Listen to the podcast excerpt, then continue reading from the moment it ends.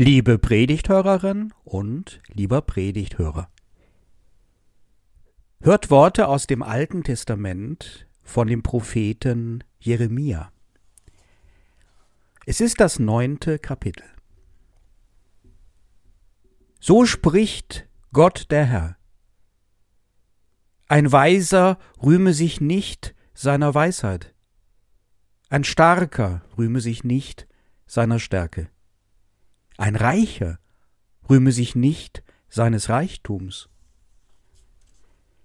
sondern wer sich rühmen will, der rühme sich dessen, dass er klug sei und mich kenne, dass ich der Herr bin, der Barmherzigkeit, Recht und Gerechtigkeit übt auf Erden. Denn solches gefällt mir, spricht der Herr. Ich gehe ja gerne in die Cafés. Und es gibt in meiner Gegend gleich mehrere, welche ich von Zeit zu Zeit aufsuche. Einmal war es regnerisch, und daher konnte man nicht außen im Freien sitzen. Drinnen war es eng. Trotzdem setzte sich ein großer, wohlbeleibter Mann an meinen kleinen Tisch, ohne zu fragen, ob ich es ihm gestatte. Er hatte ein ausgeprägtes Selbstwertgefühl, das merkte man gleich, bestellte sich einen Espresso nach dem anderen, wollte jedoch nur von der, wie er fand, hübschesten Kellnerin bedient werden, was er auch laut in den Raum rief. Schnell nannte er mir den Grund für sein eigenartiges Benehmen obwohl ich mich gar nicht danach erkundigt hatte.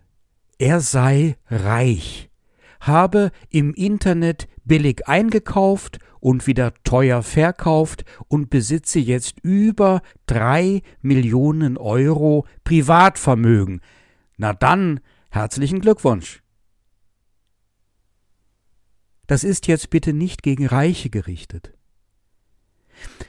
Ich kenne unter den Reichen einige Männer und Frauen, welche mich schon zutiefst beeindruckt haben, mit ihrer Großzügigkeit, ihrer Disziplin und ihrem Fleiß, auch mit ihrem Respekt vor Gott und dem Glauben. Aber was der Prophet Jeremia hier meint, ist ein Rühmen, ein auf sich aufmerksam machen, auf die eigene Fähigkeit, auf das eigene Geld, auch wenn es zweifelhaft erwirtschaftet wurde, auf die eigene Person. Und das hat der Reiche in diesem Café zweifellos getan.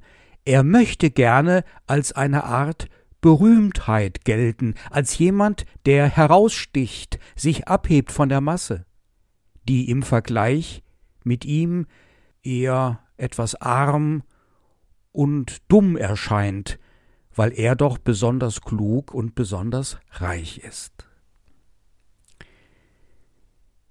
Der Prophet Jeremia lebte in einer Zeit des Abstiegs von Kultur und Königreich bis zur Katastrophe der Tempelzerstörung im Jahre 587, die er voraussagte. Der Prophet Niemand wird in der Bibel so oft als ein Prophet bezeichnet wie er, sieht die Ursache dieses Abstiegs in einer Untreue gegenüber dem Gott Israels und seinem Wort, besonders gegenüber den zehn Geboten und der Forderung Gottes, keinen anderen Göttern anzuhängen. Das geistliche Leben sei vielmehr bestimmt von Eigensucht Gewinnstreben, Lug und Trug, Täuschungen.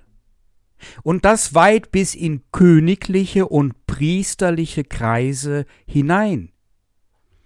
Natürlich hat sich Jeremia selbst mit dieser Prophetie bei den Leuten unbeliebt gemacht. Und das hatte er kommen sehen. Er wollte gar kein Prophet werden. Ich bin doch viel zu jung, bettelte er Gott bei seiner Berufung an. Nimm einen anderen. Doch der sagte nur Ich werde mit dir sein, Und jetzt mach mal. Im ersten Kapitel des Jeremia-Buches nachzulesen. Also, Jeremia, Augen zu und durch. Aber es wurde schwer für den Propheten. Ergreifend ist das nachzulesen in den Klageliedern Jeremias. Man könnte die zusammenfassen mit dem Satz Ja, ich will doch den Frieden, aber rede ich, so ist es für sie Krieg. Was hilft in schwierigen Zeiten, ist nach Jeremia eine Fähigkeit des Menschen, nämlich die Fähigkeit des Menschen, Gott selbst, den lebendigen Gott, zu erkennen. Genauer gesagt, zu kennen. Diese Fähigkeit dürfte jedem Menschen möglich sein. Dem Menschen anhaften, sind wir doch alle nach Gottes Bilde erschaffen, von seinem Atem angehaucht in biblischer Redeweise, also geistlich begabt. Alle Geistliche der Veranlagung nach ein jeder Mensch. Der Prophet spricht von dem Erkennen, welches einem Kennen vorausgeht, und dieses Erkennen bedeutet in der hebräischen Sprache etwas sehr Persönliches, nahezu Intimes.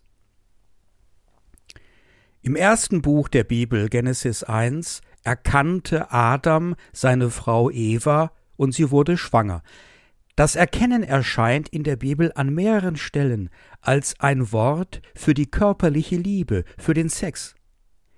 Es geht also um eine Beziehung, um alles, denn das ist alles, die Beziehung, wie mir eine wirklich kluge Psychoanalytikerin einmal sagte, Beziehung ist alles, als wir uns trafen in einem Café.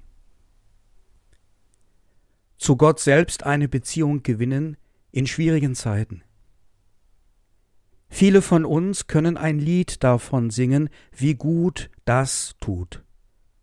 Und wir singen es ja auch in den Gottesdiensten, viele von uns jedenfalls, denn die Gesangbuchlieder enthalten oftmals einen Dank.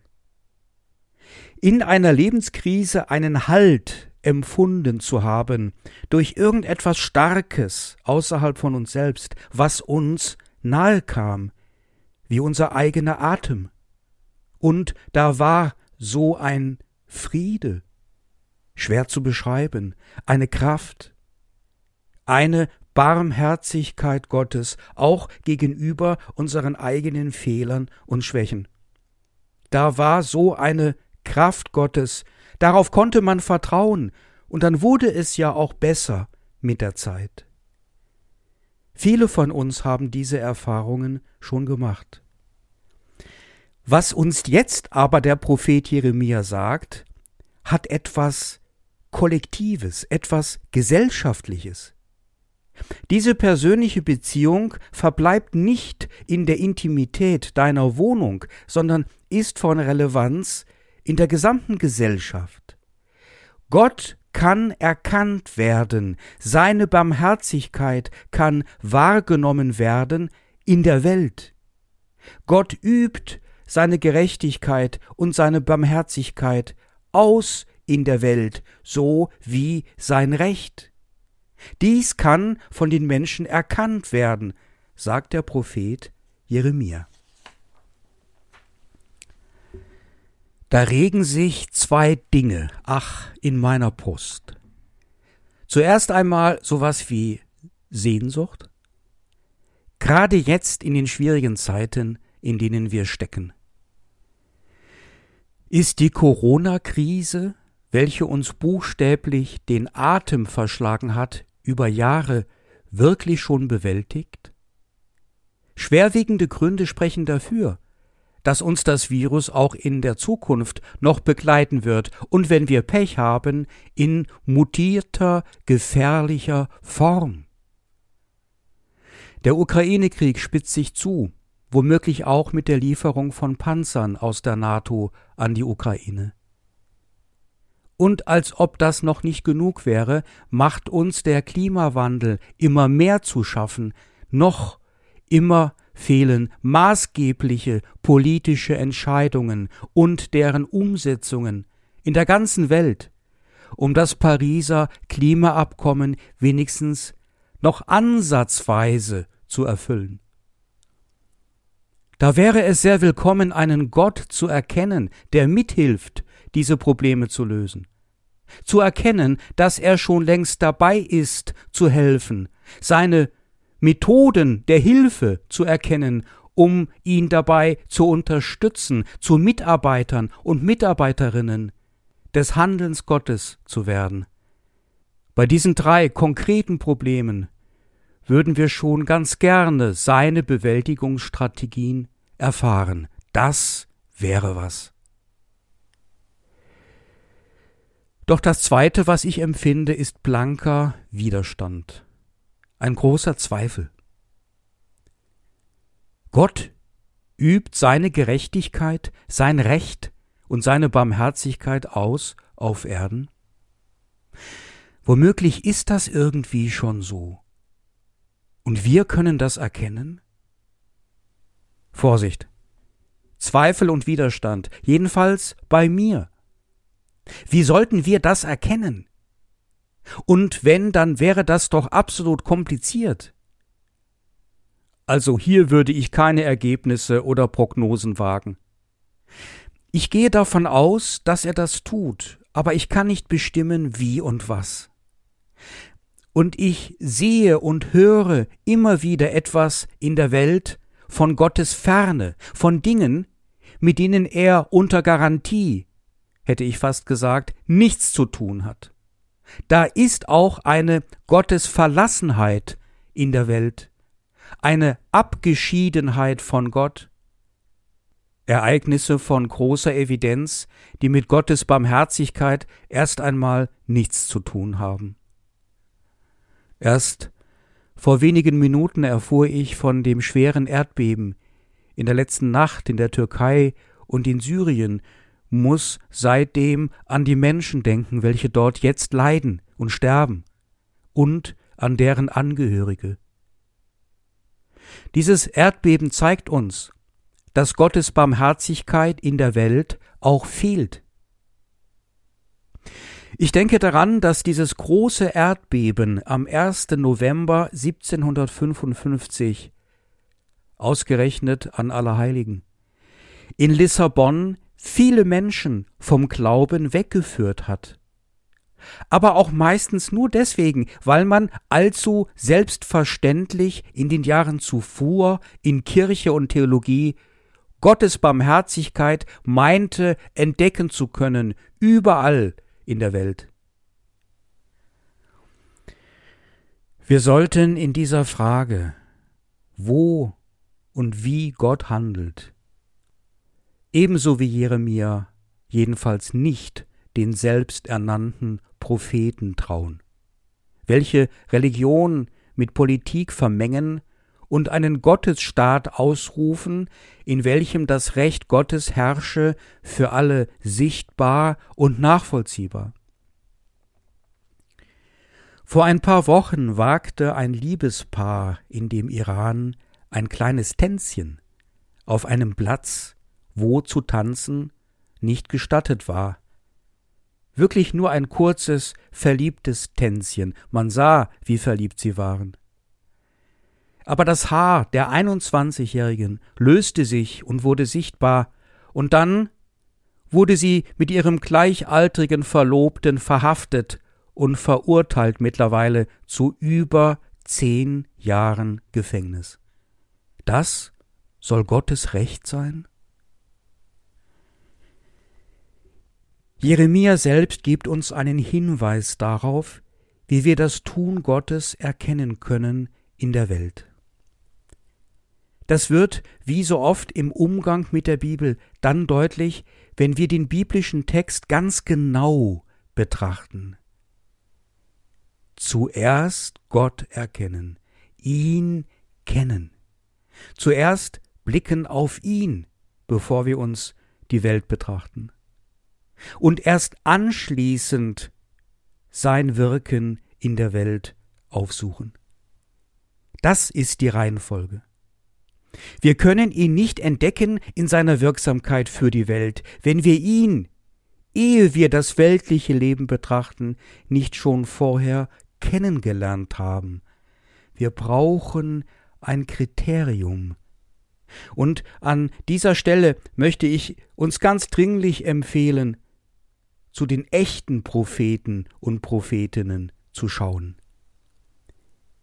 Wir können es ohne sie nicht schaffen. Und uns will ich empfehlen, zu Jesus Christus zu blicken, der uns vieles, auch von dem Wesen seines himmlischen Vaters, offenbart. Damit will ich gar nicht sagen, dass ich nicht auch andere wahre Prophetinnen und Propheten für möglich halte, etwa wie Mohammed, ein Prophet Gottes, der in dem ganzen Koran natürlich nirgendwo fordert, die Frau möge ihr Haar bedecken. Oder wie Buddha, welcher den Kern der hinduistischen Lehre für alle Menschen zusammenfasste und einen Weg in den Himmel beschrieb. Aber uns lade ich ein, dass wir uns halten an die Offenbarungen unseres Herrn Jesus Christus. Die Gleichnisse von Jesus haben es in sich, tragen die Wesensmerkmale des Reiches Gottes und vieles von dem Wesen Gottes in sich.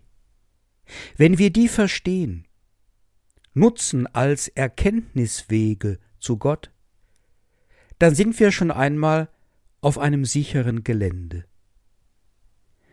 Wir hörten in dem letzten Gottesdienst an dieser Stelle das Gleichnis vom barmherzigen Samariter in der Schriftlesung. Wie ein Fremder einem half, der unter die Räuber geriet. Wir kennen dieses Gleichnis alle, mehr oder weniger. Da hat einer gut verkauft auf dem Markt in Jerusalem und macht sich ab nach Hause in die Stadt Jericho mit den Taschen voller Geld, muss jedoch etliche Kilometer durch eine Steinwüste hindurch, wo man sich gut verstecken und Leute überfallen kann. Dies geschieht dann auch, und ein Priester und ein Tempeldiener gehen an dem verletzten, am Boden liegenden Mann vorüber. Ein ausländischer Samaritaner hilft ihm jedoch und verbindet seine Wunden.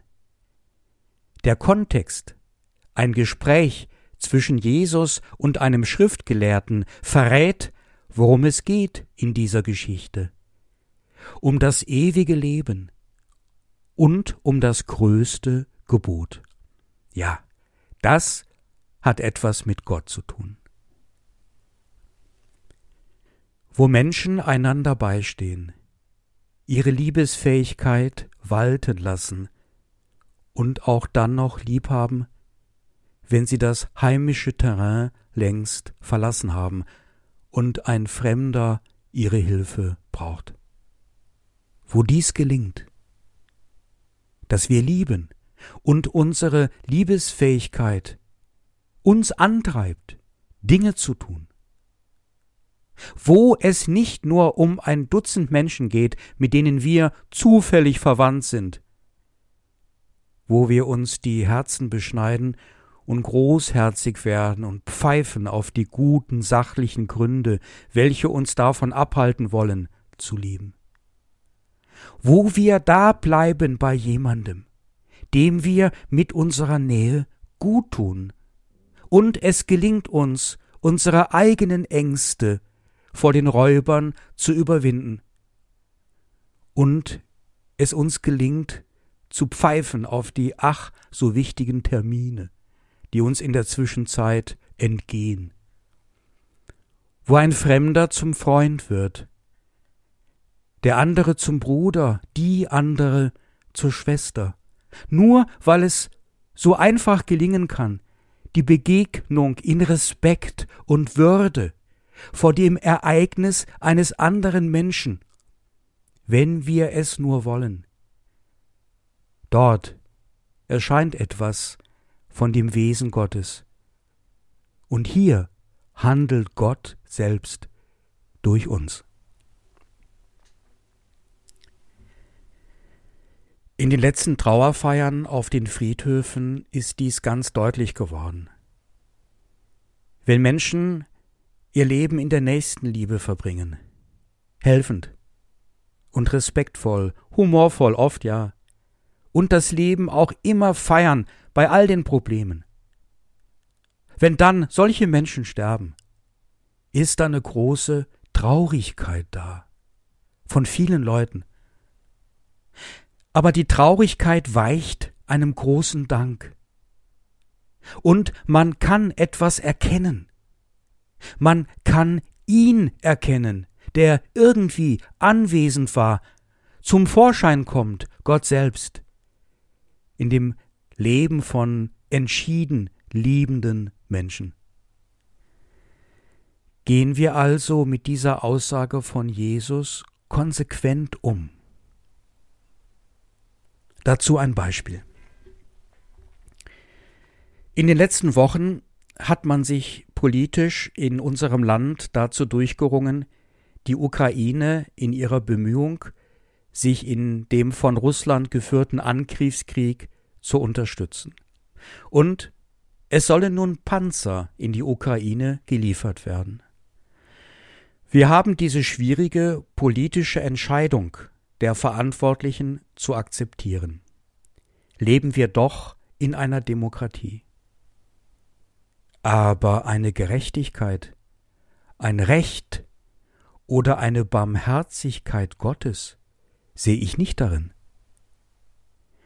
Der barmherzige Samariter gießt Öl auf die Wunden, nicht in das Feuer. Er wendet sich dem Verletzten zu, aber kämpft nicht gegen die Räuber. Man kann nicht theologisch betrachtet Menschen helfen, indem man andere Menschen tötet oder töten lässt. Das mag gut gemeint sein, aber es ist brandgefährlich und keine liebevolle Tat, verschlimmert wahrscheinlich noch das große Leiden in der Ukraine. Da gefällt mir die unbürokratische und schnelle Aufnahme von ukrainischen Flüchtlingen schon viel besser. Und wenn ich daran denke, dass einige politisch Verantwortlichen die Panzerlieferung öffentlich damit begründet haben, die deutsche Waffenindustrie würde ansonsten ihren guten Ruf verlieren, dann sehe ich hier theologisch sogar etwas Unrechtes. Ich weiß, dass sich einige Hörer und Hörerinnen über diese Aussage von mir wundern und womöglich auch ärgern. Ich möchte euch erinnern, was vor wenigen Predigten auch gesagt wurde. Wenn wir dem historischen Jesus ganz nahe kommen wollen, wissenschaftlich, exegetisch, wären wir dann auf der Linie der Logienquelle Q und würden diese zusammenfassen mit einem einzigen Wort oder Satz von Jesus, dann würde dieser lauten Liebe deine Feinde. Das ist nicht von dieser Welt. Aber alle die, die liebevoll unterwegs sind und ihre liebevolle Art durchhalten, im Schatten der Kriege, sind auf diesem christlichen Weg, der über den Tod führt hinein in das Leben. Jeremia und Jesus widersprechen sich nicht. Sie verstehen einander, denn sie kennen beide Gott. Und sie kennen seine Gerechtigkeit, sein Recht und seine Barmherzigkeit. Beide rufen uns in die Verantwortung angesichts der drängenden Fragen des Lebens und der Probleme dieser Welt. Denn beide wissen auch, von einem Paradies, von einem paradiesischen, ewigen Leben. Im Tanz der Liebenden womöglich. Dort, wo die Liebe gelingt. Und der Frieden Gottes, welcher höher ist als alle menschliche Vernunft, er bewahrt unsere Herzen und Sinne in Jesus Christus. Amen.